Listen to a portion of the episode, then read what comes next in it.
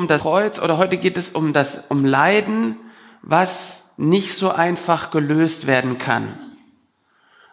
Und das Kreuz ist eben auch ein Zeichen dafür, wenn etwas passiert ähm, und es nicht sofort gelöst wird und kein Wunder Gottes passiert und nicht wir nicht irgendwie eine Schiene finden, die wir dann doch anlegen können und die zwar unter Schmerzen hilft, aber äh, aber sie hilft. Es passiert eben doch auch vieles in dieser Welt, für das wir keine schnelle Antwort haben. Und das Kreuz ist auch ein Zeichen dafür, dass Gott trotzdem da ist. Gott ist trotzdem da.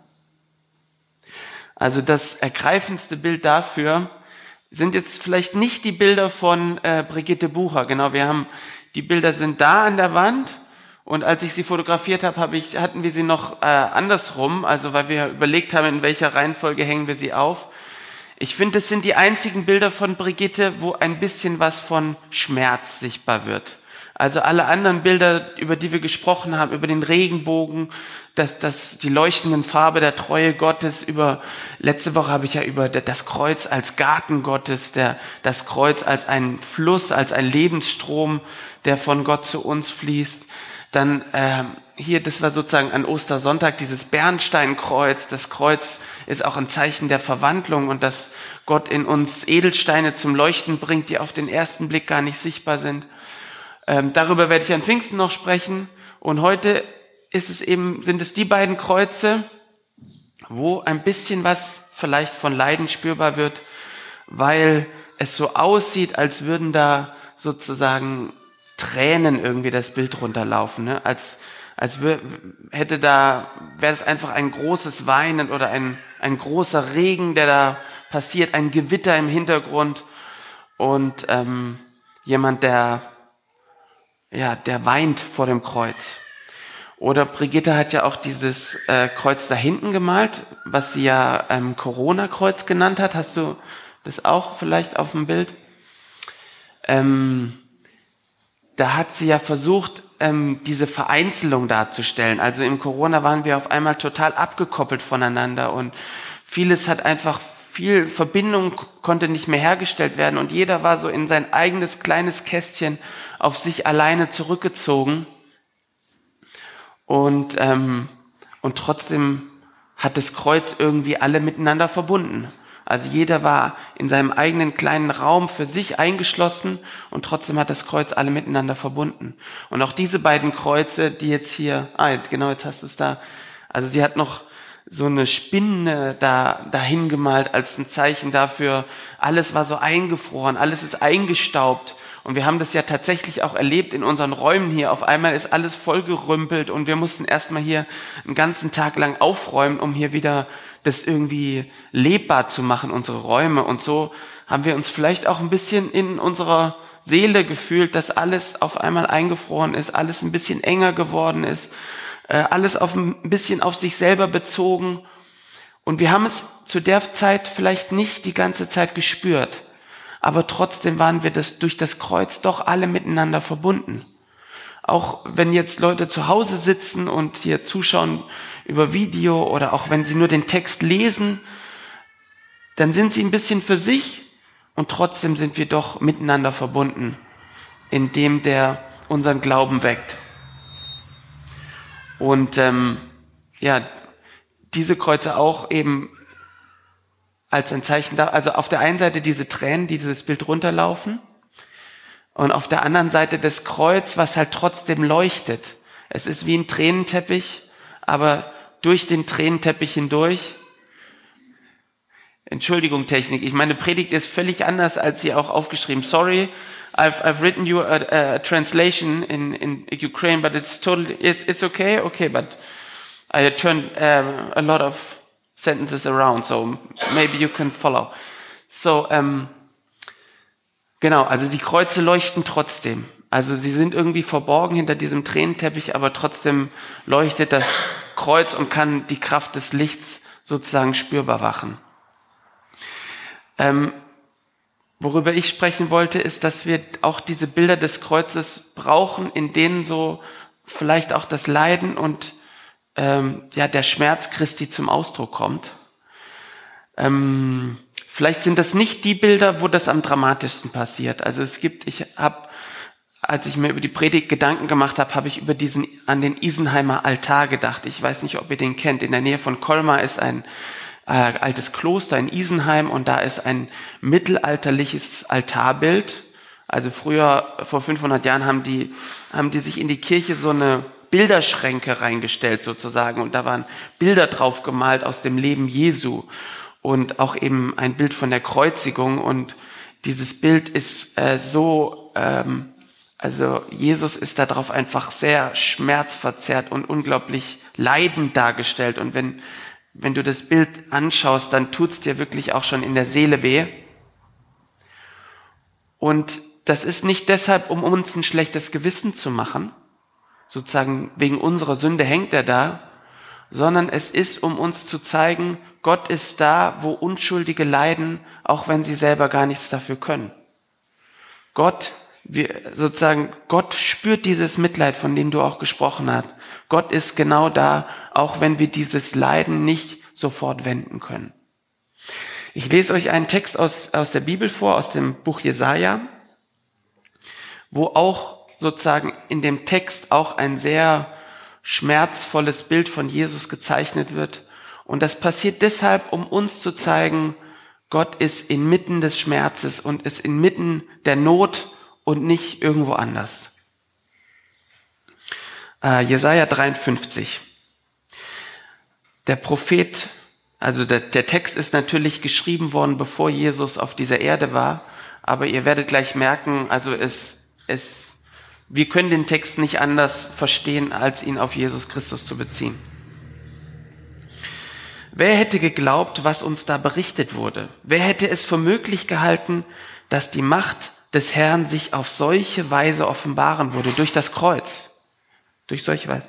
Denn sein Bevollmächtigter, Gottes Bevollmächtigter, wuchs auf wie ein kümmerlicher Spross aus dürrem Boden. So wollte es der Herr. Er war weder schön noch stattlich. Wir fanden nichts Anziehendes an ihm. Alle verachteten und mieden ihn, denn er war von Schmerzen und Krankheit gezeichnet. Voller Abscheu wandten wir uns von ihm ab, wir rechneten nicht mehr mit ihm. In Wahrheit aber hat er die Krankheiten auf sich genommen, die für uns bestimmt waren, und die Schmerzen erlitten, die wir verdient hatten. Wir meinten, Gott habe ihn gestraft und geschlagen, doch wegen unserer Schuld wurde er gequält und wegen unseres Ungehorsams geschlagen. Die Strafe für unsere Schuld traf ihn und wir sind gerettet. Er wurde verwundet und wir sind heil geworden. Wir alle waren wie Schafe, die sich verlaufen haben. Jeder ging seinen eigenen Weg. Ihm aber hat der Herr unsere ganze Schuld aufgeladen. Er wurde misshandelt, aber er trug es ohne zu klagen. Wie ein Lamm, wenn es zum Schlachten geführt wird, wie ein Schaf, wenn es geschoren wird, duldete er alles schweigend, ohne zu klagen.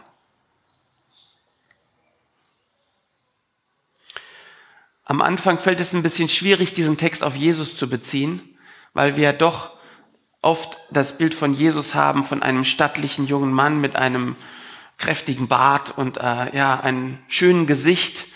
Und äh, das ist jetzt auch sozusagen kein Text, der den kleinen Jesus ähm, zu Hause besucht hat und ihn beschrieben hat. Es geht vielmehr darum, dass sozusagen Jesus ein ganz einfacher Mensch war, ein, ein Mensch unter vielen. Und Jesus war auch jemand, der gelitten hat und der Krankheiten hatte und der ganz in dieser Welt und in allem, was diese Welt eben ausmacht, der, der Schmutz und Krankheit und Schmerzen, genau da drin war Jesus eben auch. Gott hat unser Schicksal geteilt. Gott ist, hat mit den Menschen gelitten in Jesus Christus.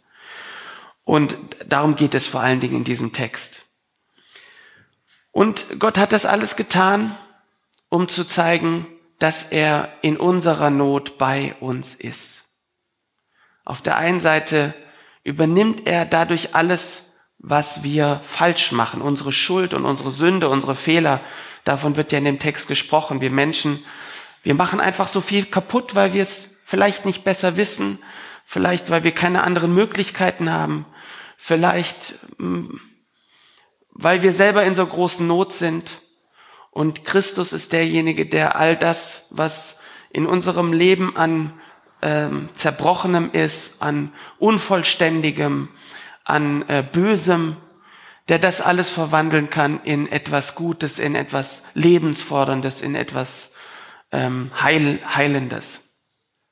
Und gleichzeitig ist aber sozusagen das Bild des leidenden Christus nicht nur dazu gedacht, um unsere Fehler und Sünden zuzudecken, sondern es ist auch dafür, dass wir verstehen, dass Gott auf der Seite der Armen steht, sage ich immer. Gott steht auf der Seite, die Schmerzen haben. Und Gott steht nicht auf der Seite, die triumphieren und die die Macht haben und die stark sind. Es gibt ja manchmal Situationen in unserem Leben, die können wir nicht einfach auflösen. Wenn Gott auf Gebete nicht antwortet, wenn Krankheiten nicht heil werden, wenn Menschen aus dem Leben gerissen werden, die das eigentlich nicht verdient haben, in Anführungszeichen. Oder auch, wenn wir ähm, auf die Ukraine blicken. Also was können diese Menschen dafür, dass jetzt da so großes Leid passiert? Was können die, ähm, es ist ja jetzt auch so, dass ganz viel Getreide in den Häfen da feststeckt und das nicht ausgeliefert werden kann. Was können die Menschen in Afrika, die jetzt sozusagen Hunger haben, was können die dafür, dass dieses Getreide nicht ausgeliefert wird? Es gibt einfach in unserer in unserer Welt ganz viele Menschen, die unschuldig leiden, die nichts dafür getan haben und trotzdem geht es ihnen schlecht. Und wir dürfen nicht den Fehler machen, dass wir denken, Gott ist nicht bei ihnen, weil sie nicht erfolgreich sind oder weil sie nicht stark sind oder weil wir keine Erklärung dafür haben, sondern Gott ist genau da. Gott ist genau da. Auch wenn er sozusagen nicht spürbar ist sofort, auch wenn er nicht mit einem Wunder die ganze Situation verändert. Aber Christus ist eben auch am Kreuz gestorben, um zu zeigen, genau da, wo das Leiden ist und wo Menschen Gott nicht mehr spüren, genau da ist Gott. Genau da ist er. Auf dem Isenheimer Altar, da ist so die Szene am Kreuz, also auch sozusagen so ein Bild, was wir hier auch haben, das Kreuz und dann Menschen, die darunter stehen. Nur, dass äh, Matthias Grünwald auch noch Johannes den Täufer mit in dieses Bild hinein äh, gemalt hat, obwohl der nicht unterm Kreuz da war. Und Johannes der Täufer war ja dieser Prophet, der vor Jesus da war und der auf Jesus immer hingewiesen hat und gesagt hat, da kommt äh, der Retter, da ist er. Das ich bin es nicht, sondern er ist es. Und auf diesem Isenheimer Altar steht eben der Johannes der Täufer mit einem Finger und zeigt sozusagen auf diesen leidenden Christus, der da hängt. Und der Finger von Johannes der Täufer, der ist sehr lang, also so un, äh, unnatürlich lang, weil er einfach äh, Grünwald wollte diesen Effekt haben, dass man wirklich sieht, da ist der Finger. Und der Finger weist auf das Kreuz, auf diesen leidenden Christus. Und was der Johannes Täufer, der Johannes der Täufer damit sagen will, ist, genau da in dieser grauenhaften, schmerzverzerrten Gestalt, da ist Gott. Gott ist da. Ähm, du kannst es nicht erklären. Du kannst es, äh, es folgt auch keiner bestimmten Logik. Aber gerade weil Gott eben die Logik dieser Welt äh, verändert und umwandelt, genau deshalb ist Gott genau da. Genau da, wo Menschen äh, ähm, ihr Leiden nicht so einfach wenden können, genau da, äh, wo sie keinen Erfolg haben, bei den Armen dieser Welt. Deswegen hat die Befreiungstheologie, also eine theologische Bewegung in Lateinamerika, 60er, 70er Jahre, die haben immer diesen, diesen Spruch sich auf die Fahnen geschrieben, Gott ist auf der Seite der Armen, um das auszudrücken. Denkt nicht nur, weil ihr Geld habt und weil es euch gut geht und weil ihr mächtig seid, dass Gott unbedingt auf eurer Seite ist, sondern Gott ist auf denen, die auf der Seite derjenigen, die keine Stimme haben, die keinen Erfolg haben, die krank sind, die gezeichnet sind von etwas. Gott ist da auch. Und ähm, man muss auch noch mal ähm, Leiden ist so ein schwieriges Thema, weil manche Menschen, die suchen auch ein bisschen das Leiden oder äh, ich, also vielleicht ganz simpel, so junge Menschen, die total äh, ehrgeizig sind und sich in irgendwelche Arbeiten reinstürzen und sich Sachen aufladen und denken, sie müssten da durchgehen, weil das ist doch jetzt ähm, ihr Auftrag und ihre Mission und ähm, haben sozusagen verlieren das Gefühl für sich selbst und für ihre eigenen Bedürfnisse, weil sie denken, Gott hat es mir doch jetzt aufgetragen, ich muss es doch jetzt durchziehen. Ähm, deshalb müssen wir vorsichtig sein mit diesem Leiden. Leiden ist nicht unbedingt etwas Positives, sondern da müssen wir schon gucken, dass auch das Maß stimmt. Und auf der anderen Seite, ähm, ähm, Frank, Frank wird ja auch bald eine Predigt über Märtyrer halten und sozusagen darüber, dass auch wirklich, wenn manchmal ist es eben auch so, dass wir von der Situation herausgefordert sind und dass wir diese Berufung annehmen, die auch, obwohl sie mit Leiden und mit großen Schmerzen und Herausforderungen verbunden ist, und dann dahin durchgehen und dann gehört das Leiden sozusagen dazu. Also in der Bergpredigt gibt es ja auch diesen Satz, der heißt, selig die, die verfolgt werden um der Gerechtigkeit willen, denn sie, selig sind die, die um der Gerechtigkeit willen verfolgt werden und leiden. Und da ist dann das Leiden etwas, was passiert, weil du, du willst Gerechtigkeit, du willst dich für was Gutes einsetzen und dann passiert es einfach, dass du angefeindet wirst, dass du ähm, Widerstände erträgst und dass du dann durch die Kraft Gottes dahin durchgehst. Dazu fallen mir jetzt auch zwei Sachen ein. Ich war ja auf dem Weiherhof jetzt drei Tage lang. Da war erst die Sitzung von dem äh, Vorstand von der AMG, dann war die Mitgliederversammlung. Und in der Mitgliederversammlung haben wir über Zoom, über Video uns verbunden mit ähm, Roman Rakuba aus der Ukraine. Der ist so der Generalsekretär der Mennoniten-Brüdergemeinden dort. Und der hat uns berichtet, wie es sozusagen tatsächlich dort aussieht. Der hat gesagt, da waren mal 20 Gemeinden. Da gibt's noch vereinzelt ältere Menschen, die noch Verbindungen halten, aber sonst, die sind alle sozusagen in dem Osten der Ukraine gewesen, wo jetzt auch die Kämpfe stattfinden. Eigentlich, er sagt, ein Viertel, hauptsächlich Frauen und Kinder sind geflohen äh, in den Westen, ein Viertel ist geflohen in den Westen der Ukraine. Ähm, ein Viertel ist jetzt sozusagen auf russischer Seite unter Besatzung und dann gibt es eben aber auch noch ähm, die Männer, die dort geblieben sind, um Hilfsgüter zu verteilen, so wie er und ähm, er sagt, er hat 300 Freiwillige, die fahren immer von der westlichen Grenze, übernehmen dort Hilfsgüter und fahren das bis an die Frontlinie ran und auch über die Frontlinie in den sozusagen russisch besetzten Teil der Ukraine.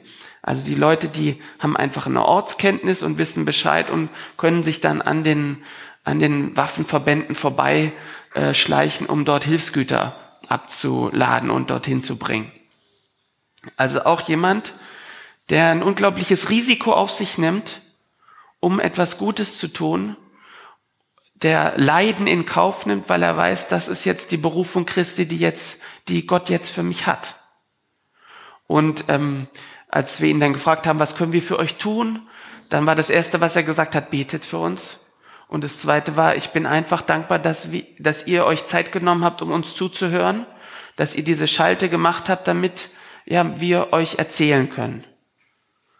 Sozusagen. Und dann vielleicht noch Geld, aber da hat er jetzt gar nicht drüber gesprochen, äh, sozusagen auf dem Video, sondern der hast gemerkt, er ist, das kostet viel Kraft und es kostet, und gleichzeitig ist es eine große, eine große Hoffnung, dass wir doch miteinander verbunden sind, obwohl wir in einzelnen kleinen Kästchen jeder für sich wohnen.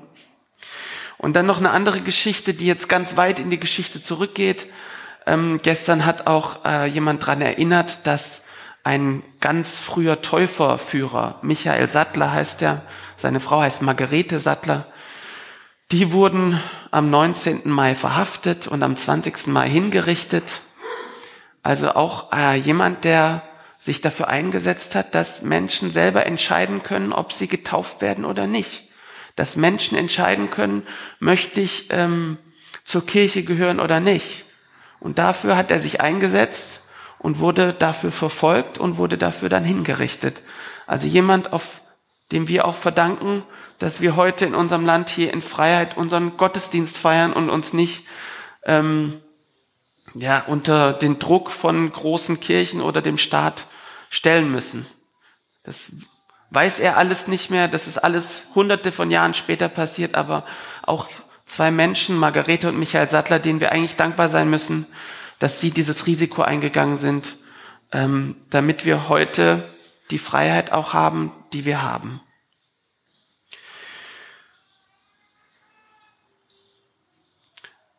Wenn ihr etwas, zum Schluss, wenn ihr etwas mitnehmen wollt, dann nehmt dies mit. Das Kreuz ist nicht nur ein Garten und nicht nur ein Zeichen der Treue. Das, das Kreuz ist auch genau dann für uns da, wenn sich für uns gerade nichts auflöst. Wenn wir nur Fragen haben, nur Zweifel, nur Schmerz. Genau dann ist das Kreuz ein Ort, an den wir kommen können und an dem wir uns festhalten können. Ich habe es jetzt nicht mitgebracht, aber ich habe zu Hause auch so ein Handschmeichlerkreuz. Ich weiß nicht, ob ihr das kennt. Das ist ein Kreuz, äh, ein äh, ja ein Kreuz, was sozusagen so geschnitten ist, also aus Holz, dass man es so hier in die Hand richtig nehmen kann und sich daran so festhalten kann. So und das nehme ich manchmal in die Hand, um zu beten um mich am Kreuz festzuhalten. Also das Kreuz ist etwas, an dem wir uns festhalten können, gerade wenn uns sonst alle Erklärungen und Logiken abhanden kommen. Und ähm, ja, das, das Kreuz erinnert uns eben auch immer daran, dass nicht, dass nicht unbedingt die erfolgreichen und schönen Menschen äh, die Träger von Gottes Hoffnung sind und von Gottes Reich, sondern dass es oft auch die unansehnlichen, die armen, die kranken Menschen sind, mit denen Gott seine Hoffnung verbreitet. Oft ist es nämlich genau so, wie der Apostel Paulus auch schreibt, in den Schwachen wird die Stärke Gottes erst richtig sichtbar. Erst wo ich auch schwach bin, da wird Gott stark in mir. Auch dafür steht das Kreuz und soll uns sozusagen im Zusammenleben auch immer daran erinnern, dass wir Menschen nicht in Schubladen stecken einfach, sondern dass wir auch, wenn wir erstmal abgestoßen sind oder erstmal keine Verbindung finden, dass wir immer damit rechnen, dass Gott uns in den kranken und armen und unansehnlichen Menschen begegnet. Amen. Jetzt haben wir Lobpreis. Ihr braucht es nicht, ne?